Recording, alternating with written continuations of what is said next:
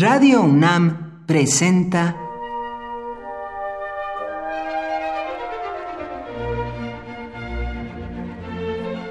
Cuaderno de los Espíritus y de las Pinturas por Otto Cázares.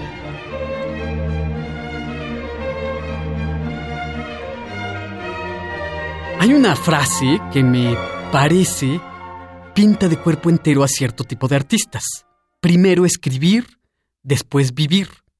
Hay creadores que se abocan a producir obras desenfrenada e incansablemente. Los pintores llenan sus talleres de cuadros, apilan lienzos por decenas.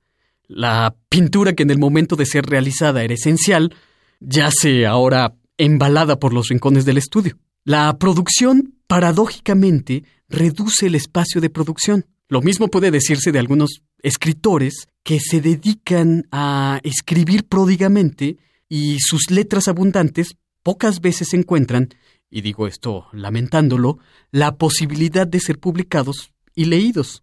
A los creadores que nunca se detienen yo los llamo demiurgos incansables. De sus mentes creadoras nacen obras y obras, y éstas se reproducen entre sí y nacen más obras que vuelven a reproducirse como gatitos en celo.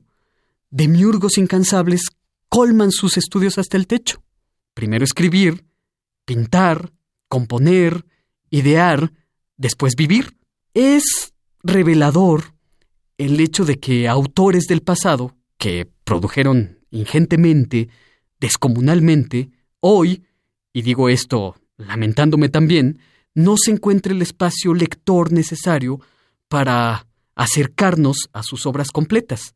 El gran humanista Petrarca produjo obra en verso, en prosa, en lengua latina, en lengua italiana, escribió epístolas y comentarios.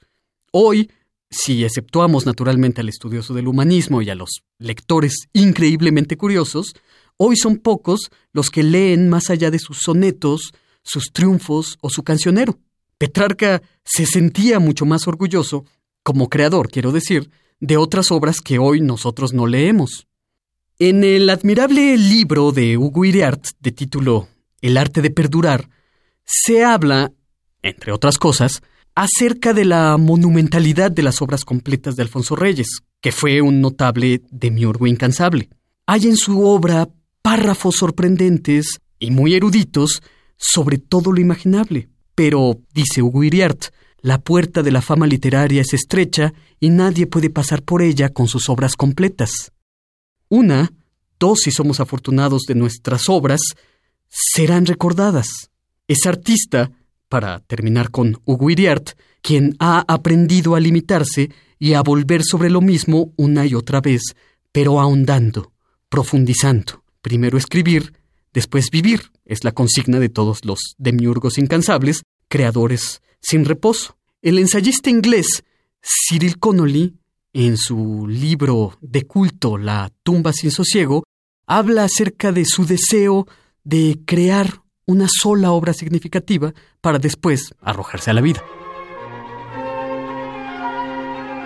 Por hoy, Otto Cázares cierra el cuaderno de los espíritus y de las pinturas.